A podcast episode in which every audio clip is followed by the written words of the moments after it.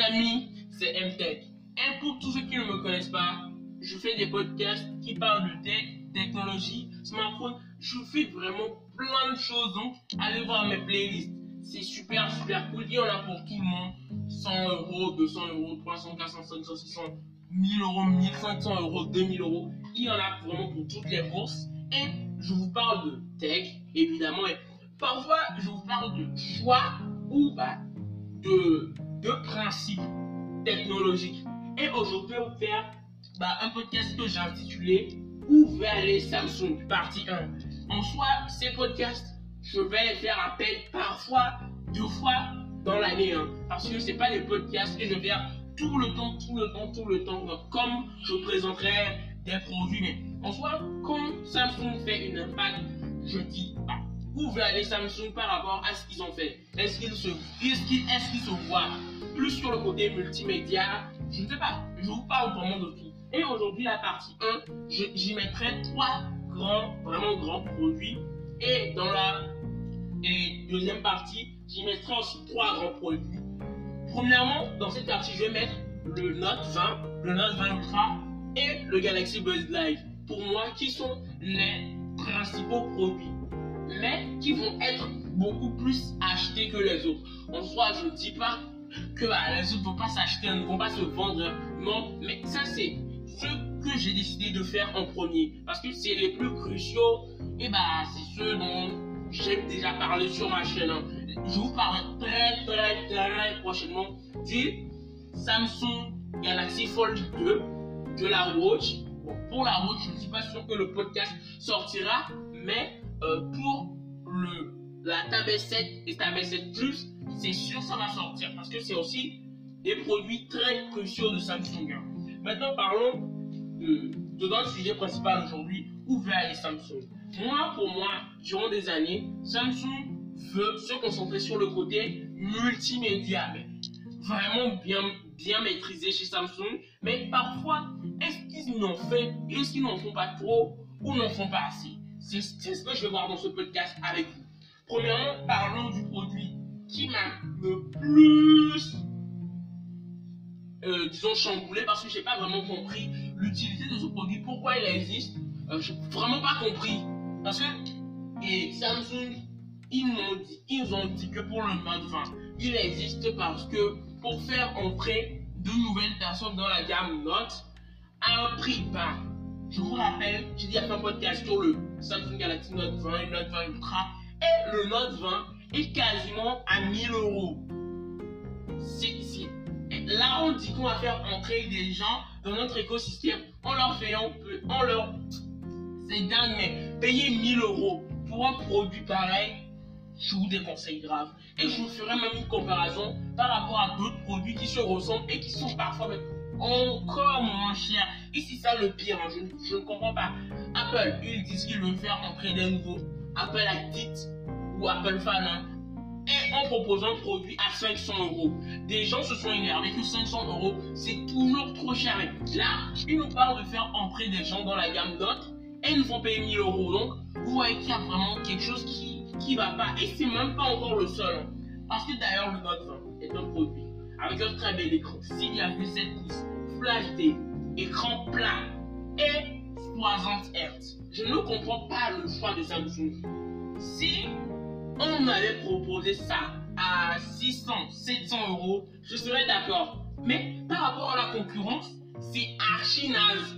En soi, en soi, on dit que Apple vend des choses chères, l'iPhone 11 Pro, maintenant, là où nous parlons, certes, a quasiment les mêmes choses, mais c'est quand même un iPhone. Donc là, je ne comprends pas la réflexion que fait Samsung. Parce que par rapport à OnePlus 8 Pro, qui pour son prix coûte, coûte 840, 850 euros, et même encore plus cher si vous trouvez, encore moins cher si vous trouvez bien, lui, pour son coût, a un écran Quad HD, incurvé et 120 Hz. Donc, je ne comprends pas vraiment ce que fait Samsung. Hein même par rapport au, S20 Plus, hein, qui fait partie de Samsung aussi, qui a un écran de la même taille, certes, cet écran est encore incurvé 120 Hz et encore quoi d'acheter. Donc, je ne sais pas du tout ce que fait Samsung sur ça. Et même, le reste, c'est très, très, très moyen.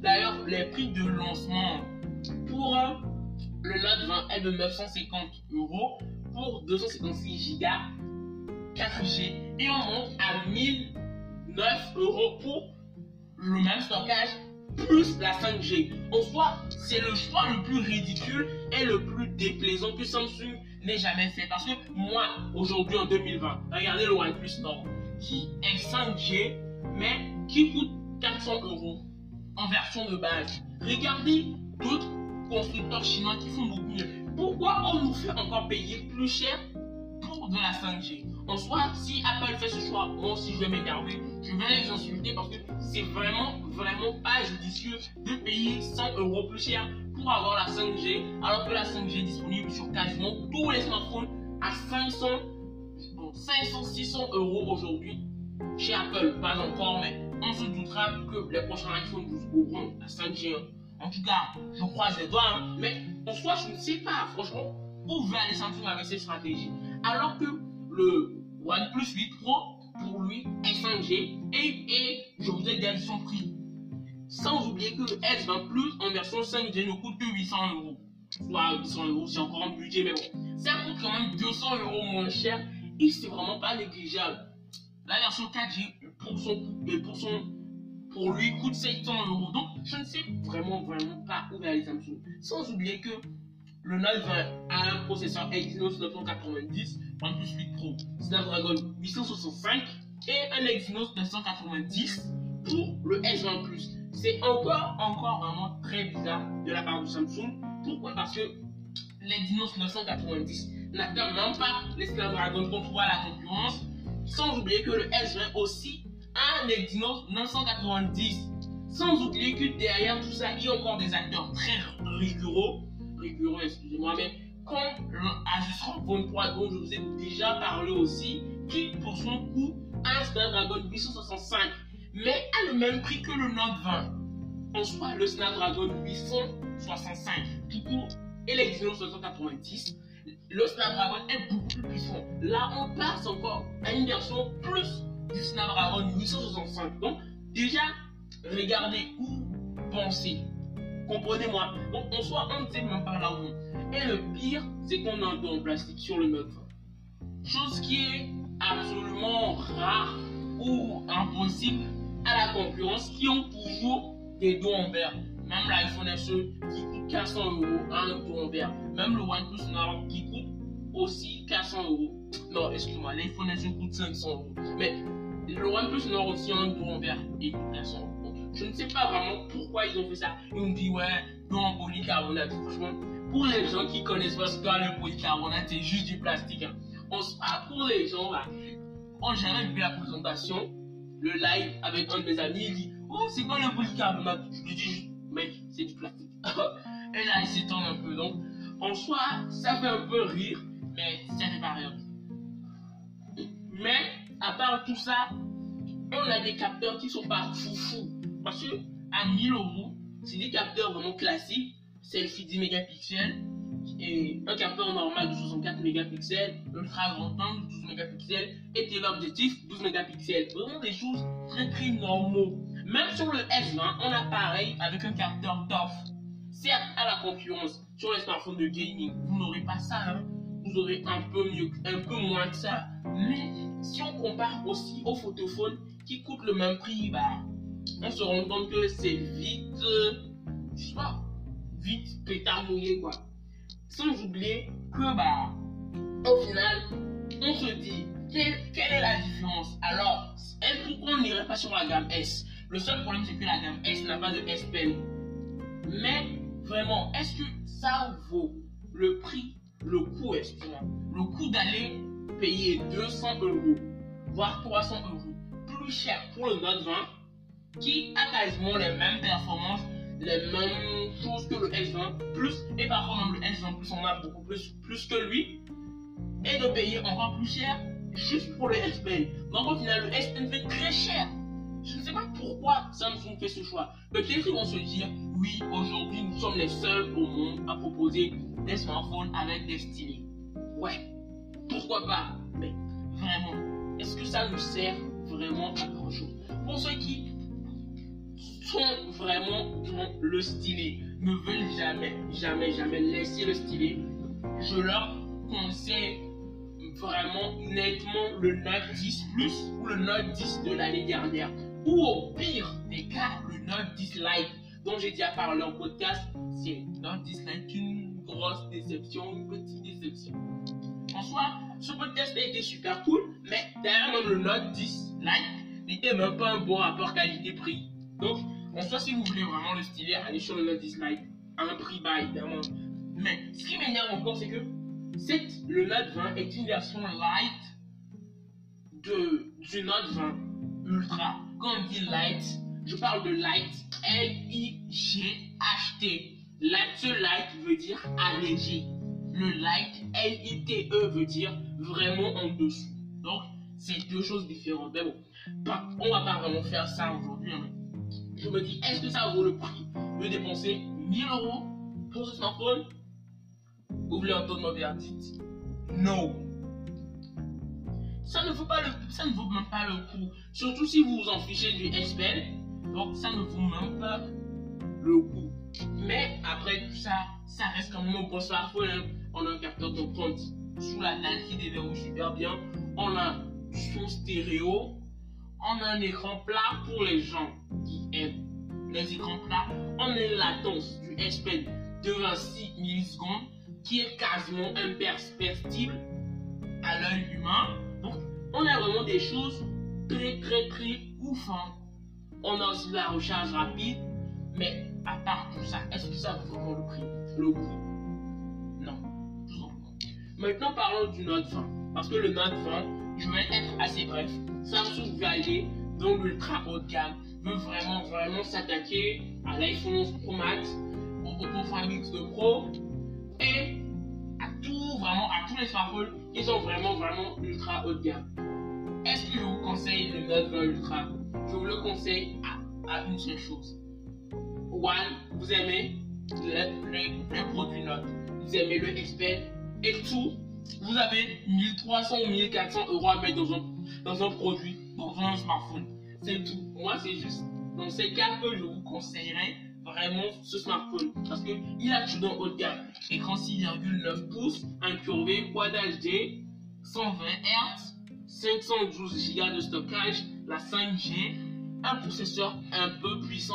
Mais pour la version américaine, on aura du Snapdragon 865 Plus, vraiment puissant. On aura un dos en verre, une latence du S Pen de 9 millisecondes, un capteur 108 mégapixels avec un autofocus laser, un son stéréo, et des choses super dingues, mais on aura aussi de la charge rapide, hein, mais on aura aussi de la charge à induction, de la charge d'induction inversée. Mais est-ce que vraiment ça vaut 1300 euros? Ça, c'est à vous d'en décider. Maintenant, j'arrive à la partie 2. Non, pas la partie de, de où aller Samsung À la partie 2 de mon podcast où je vous parlerai d'un produit qui m'a super, super, super bien déçu chez Samsung, je ne sais pas pourquoi, mais cette fois j'ai été beaucoup déçu, je m'attendais à grand chose. Et bah, j'ai pas eu grand chose. On a le Galaxy Buzz Live qui a les nouveaux écouteurs euh, sans fil, 3 wireless de Samsung. Mais est-ce que Samsung veut vraiment faire quelque chose avec ce produit? Ou est-ce que vous devez acheter ce produit? Désolé Samsung, j'aime pas faire des, critiques contre des marques hein, ou bah Essayez de casser les produits de, certaines marques, mais il le faut. N'achetez pas le Galaxy Buzz Live. Pourquoi je dis cela? C'est trop dingue qu'un qu podcasteur tech vous déconseille fortement d'acheter un produit. C'est super rare, hein? Hum, c'est rare, hein? Monsieur Tech, c'est rare.